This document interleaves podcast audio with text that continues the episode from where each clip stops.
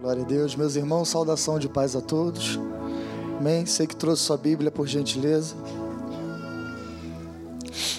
Evangelho segundo nos escreveu o evangelista João. Capítulo de número 11.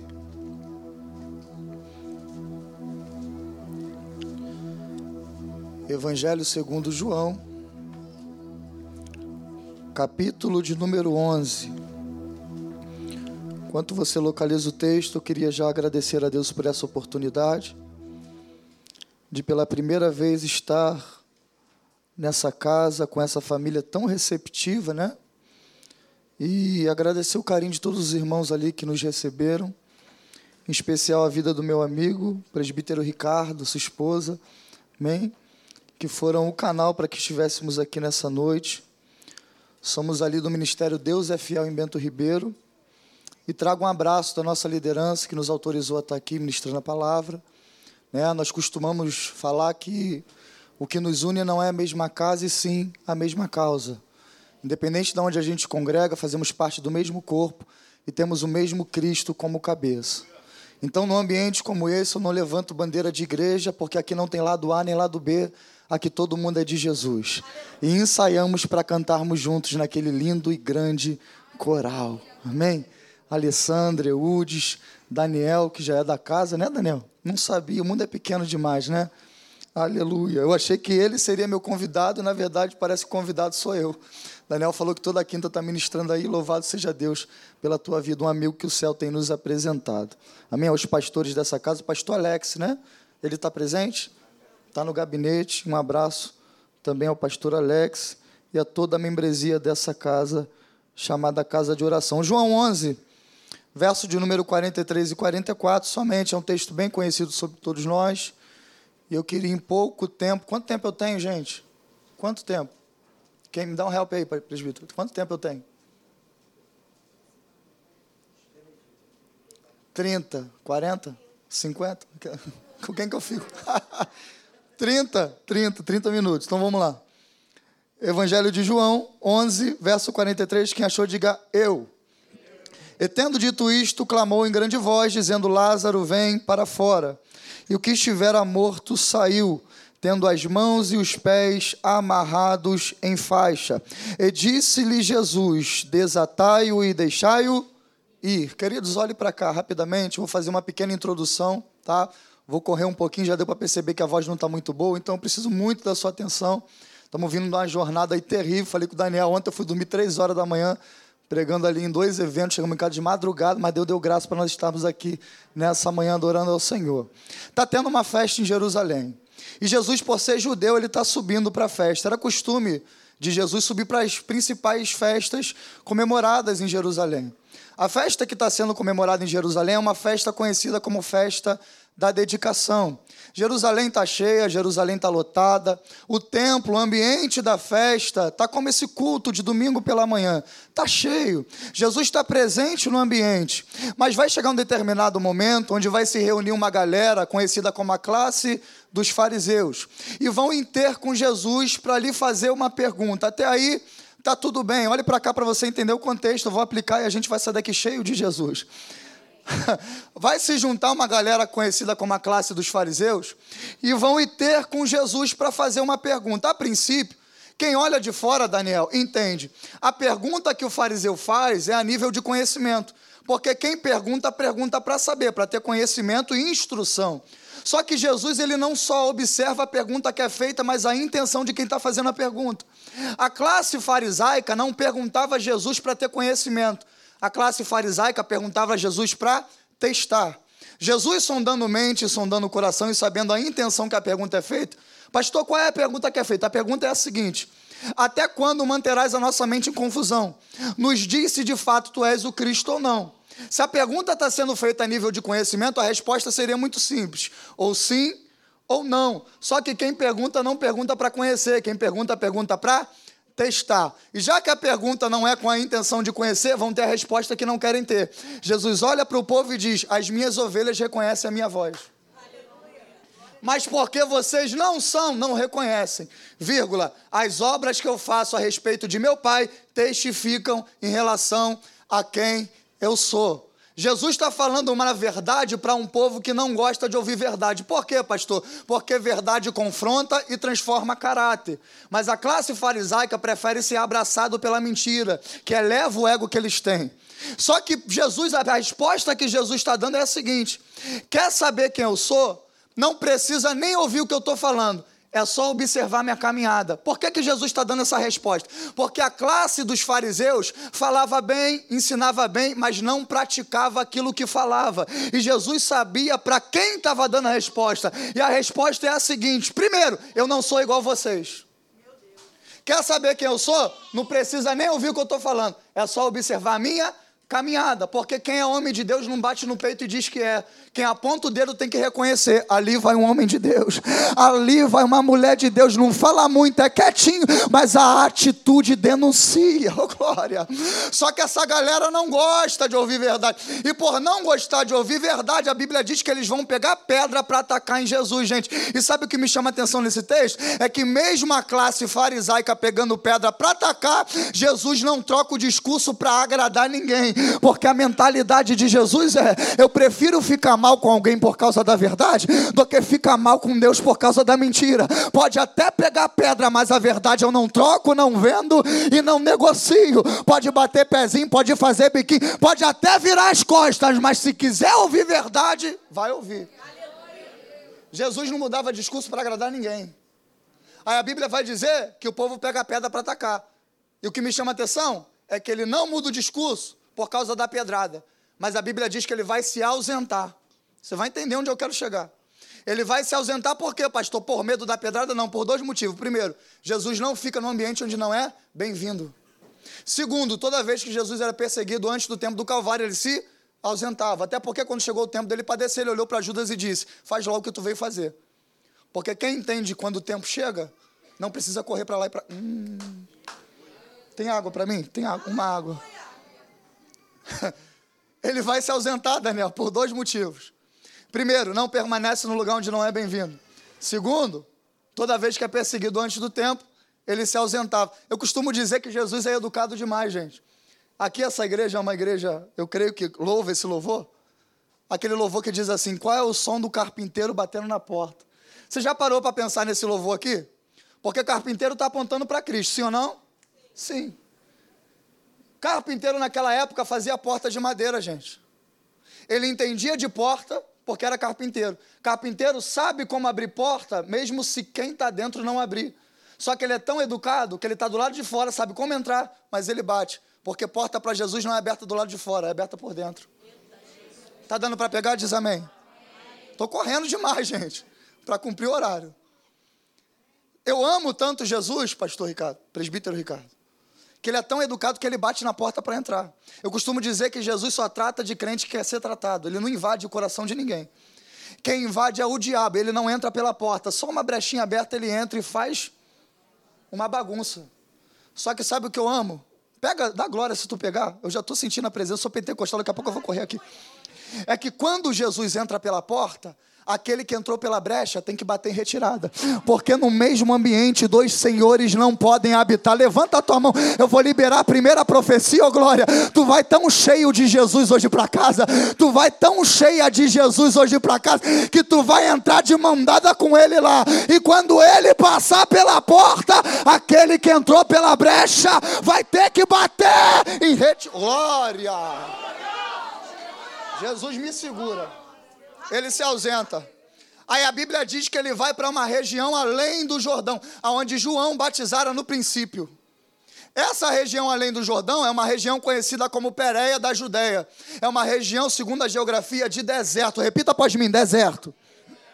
Ele sai da festa e vai para o deserto, e no deserto não tem discípulo de Jesus. No deserto tem discípulo de João.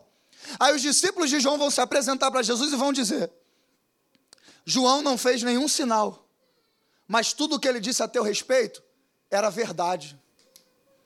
O ambiente não é bom, é desfavorável, mas quem está no deserto acredita na chamada de Jesus.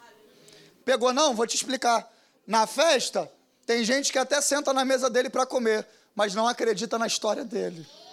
E no deserto, o ambiente não é bom, não tem fartura, mas só permanece no deserto quem acredita na tua história. Levanta a tua mão. Eita, oh glória a Deus. Às vezes a gente reclama, Daniel, por que, que a gente acorda bem, dorme mal, dorme bem acorda mal? É Jesus tirando a gente da festa, levando para o deserto. Por quê, pastor? Porque o deserto tem poder para revelar aquilo que a festa não revelou. É, é fácil estar tá do teu lado quando está tudo muito bem, mas quer saber quem acredita de verdade? É quando Deus te leva para o deserto, é quando a porta se fecha, aí que eu quero ver.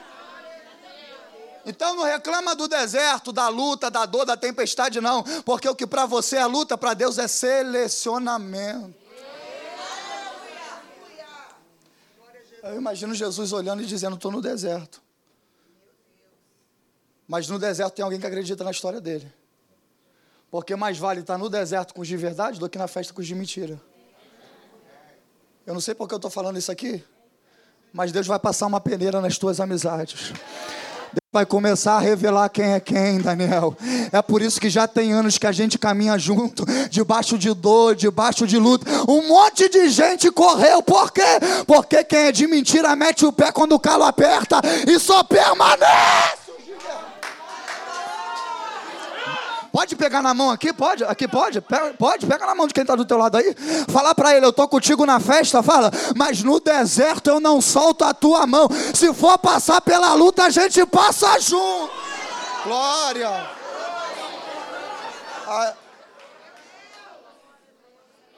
Aí, no deserto, acreditam em Jesus. Aí ele está no deserto. Gente, gente, é isso tudo. No deserto ele recebe uma notícia. E qual é a notícia? Lázaro, aquele a quem tu amas, está enfermo. Percebeu o apelo do mensageiro? Se tu ama, tu vai. É mais ou menos isso aqui. Ele já coloca o sentimento de Jesus na frente da enfermidade. Aquele a quem tu amas em estar enfermo. É mais ou menos isso aqui. Jesus, tu disse que ama, é teu amigo. E são, se tu ama de verdade, tu vai. Só que Jesus olha para os mensageiros e diz assim: volta lá. E diz que essa enfermidade não é para a morte, mas para a glória de Deus, para que o Filho de Deus seja glorificado por intermédio dela. Sabe o que me chama a atenção? É culto da família. E aqui eu já começo a entrar em família. É que quem precisa do milagre, quem precisa da cura, é Lázaro. Só que Lázaro não tem força para ir até Jesus. Mas para a raiva do diabo, Lázaro não tem força para ir mas Deus levanta alguém para enviar mensagem para Jesus. Oh, glória a Deus. Tem gente que era para estar tá do teu lado hoje, agarrado contigo, já foi falado aqui, levantando a mão e dando glória a Deus, mas não tem força para vir, é, espiritualmente falando, está enfermo. E qual é a raiva do diabo, pastor? É porque ele tenta destruir um, mas Jesus levanta outro para buscar pela vida daquele que precisa. Levanta a tua mão que eu estou sentindo Jesus aqui, ó oh, glória. Levanta a tua mão e manda a glória para cima, porque enquanto tu está aqui, Jesus está indo lá. Enquanto tu adora aqui, Ele liberta lá, Ele levanta lá, Ele cura lá, Ele restaura lá. Não pode vir, fala para quem está do teu lado, não pode vir, mas você veio. Fala, não pode vir, mas você veio. Aí os mensageiros vão. E a mensagem é Lázaro, aquele a quem tu ama está enfermo. Aí Jesus olha, libera uma palavra diz que essa enfermidade não é para a morte, mas para a glória de Deus. A Bíblia diz que Jesus fica mais dois dias em Pérea. Quanto tempo? E a pergunta que fica na nossa mente é: que amor é esse que não corresponde ao pedido de socorro de imediato? Que amor é esse que houve um pedido de socorro e não responde? Posso te dar uma resposta? É porque o amor dele por mim, por você, não anula o tempo dele de fazer o que tem que ser feito. Não é porque ele não fez que ele deixou de amar, ele te ama e está dentro do tempo dele que tem que ser realizado. Então para de bater pezinho com Jesus e falar, apressa-te, porque está dentro do tempo dele. Ai, ai, ai, eu não vou, não vai dar para aplicar tudo, mas eu vou correr. Quando ele decide ir, presbítero Ricardo, ele olha para os discípulos e diz assim: Vamos outra vez para a Judéia. Jesus poderia fazer o milagre sozinho, sim ou não? Sim, ele tinha poder. Ele precisa dos discípulos, mas ele conta com eles. Porque ninguém está aqui porque Jesus precisa de você e de mim. Nós estamos aqui porque Ele conta com. É por isso que Paulo escreve aos Romanos: Não vos conformeis com esse, mas transformai-vos a vossa mente pela renovação dela, para que possais experimentar qual seja a boa, perfeita e agradável vontade de. Paulo não está dizendo aos Romanos para que saibais qual é a boa, perfeita e agradável, ele está dizendo para que experimentem, porque vida com Deus não é saber, é ter experiência. Deus não te chama para ser espectador daquilo que ele faz, mas participante daquilo que ele está fazendo. Oh! É mais ou menos isso aqui. Eu posso fazer milagre sem você, eu posso agir sem você, mas se eu constituir uma igreja, ainda que eu tenha o poder para descer e fazer, eu conto com a igreja, eu conto com você. Bate no ombro de quem está do teu lado e fala: Deus ainda conta contigo para a obra. Fala: Deus ainda conta com você. Não depende. Então vamos para a Judéia.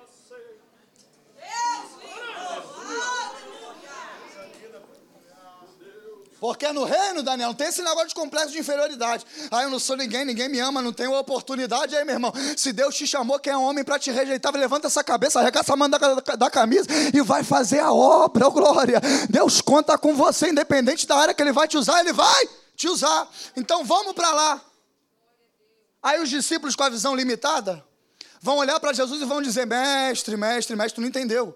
Ainda agora queriam te apedrejar e tu volta para lá, agora tu vai entender o contexto para entender a história eles lembram o motivo que Jesus se ausentou de Jerusalém. Qual o motivo? Pedrada e perseguição antes da hora. Aí ele olha para Jesus e diz assim: Lembra da festa? Tem três dias que a gente saiu de lá. E a gente saiu de lá porque pegaram pedra para atacar. E tu vai voltar para lá? Não entenderam a visão de Jesus. Porque a visão do discípulo está limitada. A visão de Jesus não. Dá glória se tu pegar. Não, não apliquei ainda.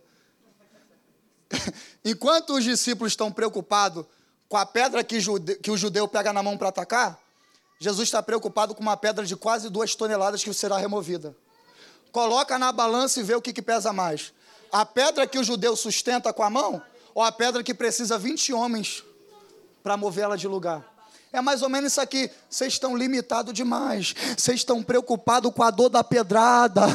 Mas a minha visão está na estatura do milagre. Eu não sei se tu pegou. Alguém já levantou a mão e já entendeu. Deus está dizendo: Ei, levanta essa cabeça. A estatura da pedrada não se compara ao tamanho da pedra que eu vou remover. Tu fala que a tua luta é grande, que a tua dor é grande. Deus está dizendo: É porque tu não viu o tamanho do milagre que eu tenho para realizar. Fala para quem está do teu lado, o milagre é maior. Fala, o milagre é maior. Essa luta que tu acha grande não se compara da grandeza daquilo que Deus vai fazer por você. É maior. A visão de Jesus está em outra pedra. Aí eles vão para Betânia. Quando Jesus pisa na porta da Betânia, gente, olha para cá. Todas as vezes que Jesus ia em Betânia, a casa que recebia Jesus era essa a casa de Marta, dessa família aqui. Marta, Maria e o seu irmão Lázaro. Quando Jesus decide voltar para Betânia, a Bíblia diz que quando ele pisa na porta da aldeia, ele não entrou ainda. Marta fica sabendo que Jesus chegou. E qual é o entendimento de Marta? Vou correr até Jesus. Está escrito assim no texto, quase que eu caí. Tá? Vou passar vergonha, tá ao vivo, gente? Tá? Não vou passar vergonha ao vivo, não. O pessoal só pega a parte ruim, né? E coloca lá no Facebook. É, o povo é terrível. É, né, Padre Quando ele se aproxima, a Bíblia diz que Marta foi ter com Jesus. Maria, porém, ficou em casa. Está no texto. Não sei para que João escreveu só para mexer com mente de pregador. Aí eu comecei a analisar. Como é que é isso? Marta fica em casa, Maria fica em casa e Marta vai ter com Jesus. Simples. A primeira vez que Jesus pisa em Betânia, Lázaro está bem, tem pão para comer e está na mesa com Jesus. Aí quem está aos pés de Jesus é Maria. Quem está preocupada com a casa? Essa igreja é bíblica. Ao ponto de Marta olhar para Jesus e dizer: Não te importa que te sirva sozinha? Manda minha irmã vir me ajudar. Aí Jesus olha para Marta e diz: Está preocupada com muita coisa e uma sorte é necessária. E Maria, tua irmã, escolheu a boa parte, a qual não lhe será tirada. Só que agora, em João 11, a história se inverteu. E a atitude também se inverte. Porque quem fica em casa é Maria e quem vai ter com Jesus é. E tem um jargão aí e é uma realidade? Quem não vem pelo amor? Precisou Lázaro morrer para Marta e ter com Jesus. Posso aplicar? Pega se tu quiser. Vai ter gente que Deus vai permitir quebrar. Vai ter gente que Deus vai permitir a dor, mas não vai perder. Vai entrar por essas portas quebrado. Quer aprender com a vida, vai aprender. Isso aqui é só para crente que acredita.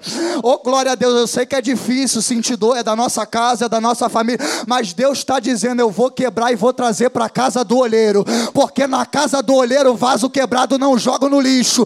Eu coloco na roda e faço outra vez. Se não te ouviu, fica tranquilo, porque vai ouvir minha voz e vai entrar. Se não quer ser tratada pela tua mão, fica tranquilo, porque de Marta trato eu.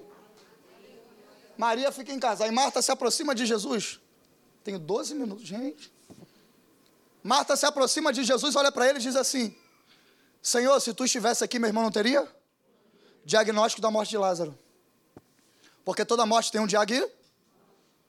A Bíblia não diz qual foi a enfermidade.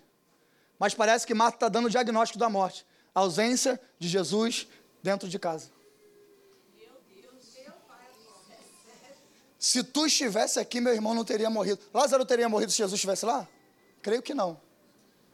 Então o diagnóstico é esse: a ausência de Jesus dentro de casa. Arrepiou aqui agora. Terremarauazi prominúcia. Daniel, estou sentindo uma presença tão grande aqui. Terreauazi é de prominúcia. Jesus está visitando a casa de crente aqui hoje. Jesus está visitando alguns lares aqui hoje.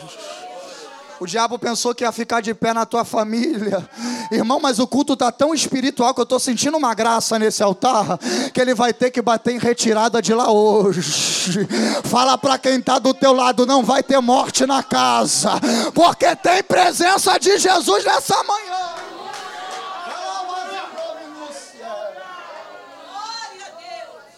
Se tu estivesse aqui, meu irmão não teria morrido. Aí Jesus olha para Marta e diz: Marta, teu irmão há de. Interage comigo para me finalizar, teu irmão há de ressuscitar. Aí Marta olha para Jesus e indaga: Eu sei na ressurreição do último. Por quê, gente? Porque Marta aqui está sofrendo de duas enfermidades na alma do nosso século: ansiedade e depressão. Tem algum psicólogo aqui? Tem? Segundo a psicologia, depressão é excesso de passado. Ansiedade é excesso de futuro. Quando Jesus chega, a depressão bate na porta do coração e ela joga Jesus no passado, se tu estivesse. Quando Jesus diz teu irmão há de ressuscitar, a ansiedade bate na porta, ela joga ele no futuro. Eu sei, na ressurreição do último dia. Quem conjuga verbo vai pegar rápido, quem não conjuga, finge que conjuga e dá glória. A resposta de Jesus não é não fui e nem serei. Ele diz eu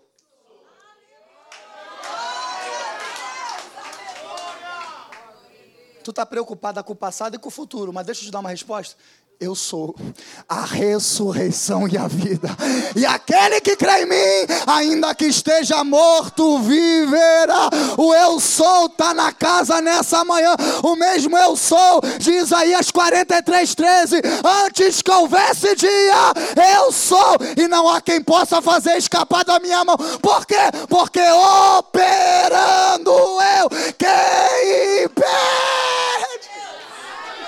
Tem impedimento caindo por terra aqui nessa manhã. Tem impedimento caindo por terra aqui nessa manhã. Tem não vou repetir até toda a glória. Tem impedimento caindo por terra. Tem impedimento. Glória. Eu não estou pregando teologia imediatista, não, gente. Pelo amor de Deus. Mas eu estou debaixo de uma palavra. E Isaías escreve que ela não volta para se fazer, antes vai fazer aquilo que lhe apraz. Então, a palavra liberada tem que ser cumprida. Se foi Deus que falou. E eu creio que é Deus que está falando nesse altar. O que ele está dizendo para Marta, vou falar baixinho para profetizar para tu e para tu pegar e dar glória. É o que eu tenho para fazer, não foi no passado e nem no futuro. O que eu tenho para fazer é hoje. Eu não pisei em Betânia para passear, eu pisei em Betânia para resolver teu problema. Eu preciso me segurar para terminar. Eu não vou nem contar o testemunho que eu não tenho tempo do meu filho hoje. A Alessandra conhece a gente, né, Daniel? Mas quando Jesus fala, ele faz. A Bíblia. Pode contar? Rapidinho, porque tem apresentação. Ah, pastor Alex? Ô, oh, meu pastor, obrigado. Pastor chique, gente, olha. Meu Deus. Posso contar, pastor Alex? E finalizar? Vamos lá então. Três meses de idade. Consulta de rotina no hospital. Levamos nosso filho, eu e minha esposa. Os irmãos estão vivendo sem aliança, tá? Porque nós fomos furtados. Deus está providenciando outro aí. Não é pastor que sobe no altar sem aliança para falar que é solteiro, não. Quem conhece nossa história, temos amigos aqui para confirmar. Três meses de idade. Meu filho, é, consulta de rotina. Quem é mãe aqui sabe. Consulta de rotina, a primeira coisa que a médica faz é colocar a mão na cabeça para ver se tem moleira, para ver se está tranquilo e se o cérebro vai se desenvolver. No terceiro mês nós levamos. Rotina, normal, vai estar tá tudo muito bem. Média ali. Quando ela colocou a mão, a moleira estava fechada. Moleira que só pode fechar com um ano de idade para o cérebro se desenvolver. Irmão, meu filho é uma promessa de Deus. Deus falou que ia dar. Naquele dia eu saí do hospital sem estrutura nenhuma. Minha esposa sem estrutura nenhuma. A gente é crente, a gente acredita, mas tem hora que mexe com a gente. A gente é ser humano. Eu falei, Jesus, que é isso? Tu prometeu e está acontecendo isso tudo. Aí eu fui para o culto. E do altar o pastor liberou uma palavra: tem cura para a tua família hoje. Irmão, eu nunca peguei uma palavra igual naquele dia. Eu falei, eu seguro, creio, pego e levo para casa. A médica tinha mandado fazer exame, entregamos os exames para ela, já estava fechado. E ela simplesmente falou para a gente: Fica tranquilo, pai, fica tranquilo, mãe. É só fazer uma operação, abrir de ponta a ponta, colocar uns metais, fazer mais ou menos uma moleira superficial, artificial, para o cérebro se desenvolver. Vai ter uma sequelinha, mas ele vai crescer. Nossa, tranquilizou muito. Depois que eu fui para o culto e a palavra foi liberada, eu falei: vamos fazer o exame de novo. Porque o médico deu um laudo, mas o último laudo vem do Senhor. Eu não estou anulando, medicina, não, porque médico é usado por Deus para curar muita gente.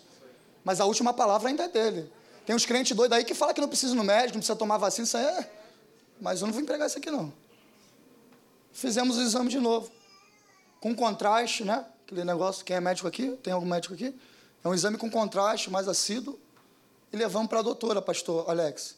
Quando levamos para a doutora, antes dela pegar o exame, ela colocou a mão. Quando ela colocou a mão, gente. Ela pegou a mão da minha esposa e falou: Mamãe, coloca a mão aqui. Eu não sei o que aconteceu, mas a moleira do teu filho voltou. Meu filho está com três anos e meio e fala inglês melhor do que o pai. Você pode aplaudir se for para Jesus, ele merece. É Jesus que faz. Ele chegou em Betânia para resolver. Tem mais cinco minutos?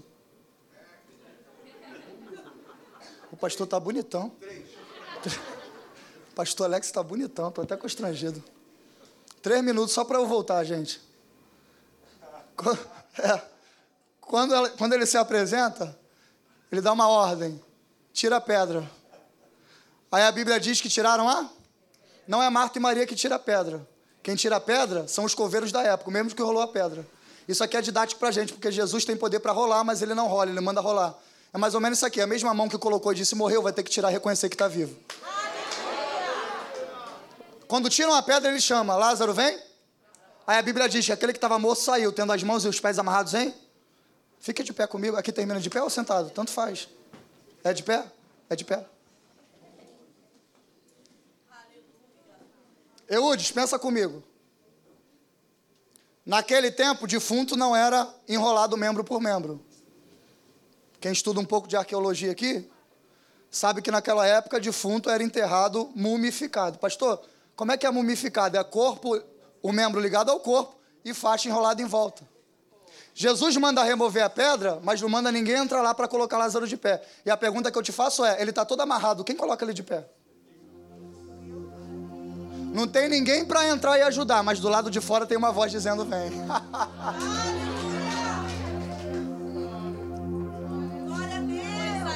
Pastor Alex, quem chamou Lázaro? Jesus. Quem coloca ele de pé? A mesma voz que chamou. Eu vou terminar aqui, gente. Mas se a tua família tem promessa, a boca que prometeu, vai pegar quem está caído hoje, vai fazer isso aqui, ó. vai pegar quem está usando droga e vai fazer isso aqui, ó. Chega. Vamos terminar interagindo aqui com essa igreja linda? Pode? Vamos interagir? Deixa eu fazer uma pergunta. Quem foi que chamou Lázaro, gente? Quem colocou ele de pé? É muita gente para pouca voz. Foi ensaio. Quem chamou Lázaro? Quem botou ele de pé? Quem chamou tua filha? Quem vai botar ela de pé? Quem chamou teu filho? Quem vai botar ele de pé? Quem chamou tua esposa? Quem vai botar ela de pé? Quem chamou tua família? Quem vai botar ela de pé? Se for Jesus, levanta a mão lá em cima e aplauda ele, porque ele chama e ele coloca.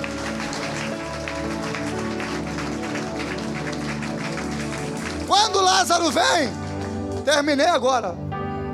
Ele dá uma ordem. Qual é a ordem, pastor? desamarra e deixa aí. Ele tem poder para desamarrar, sim ou não? Mas a ordem que Jesus dá é para a mesma mão que amarrou. Profeta Jorginho de Xerém, Deus abençoe sua vida. Um dos maiores profetas dessa nação. Gente, o que Jesus está dizendo, ali do lado do Daniel, tem aí? Ali, do lado do Daniel, ali, aí. O que Jesus está dizendo é: a mesma mão que amarrou, isso aqui é para quem é espiritual, vai ter que desamarrar. Por quê?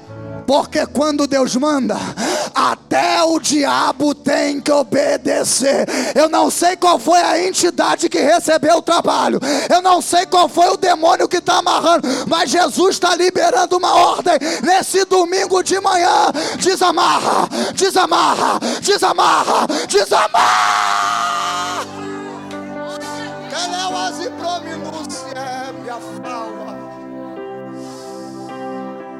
Desamarra e deixa ir.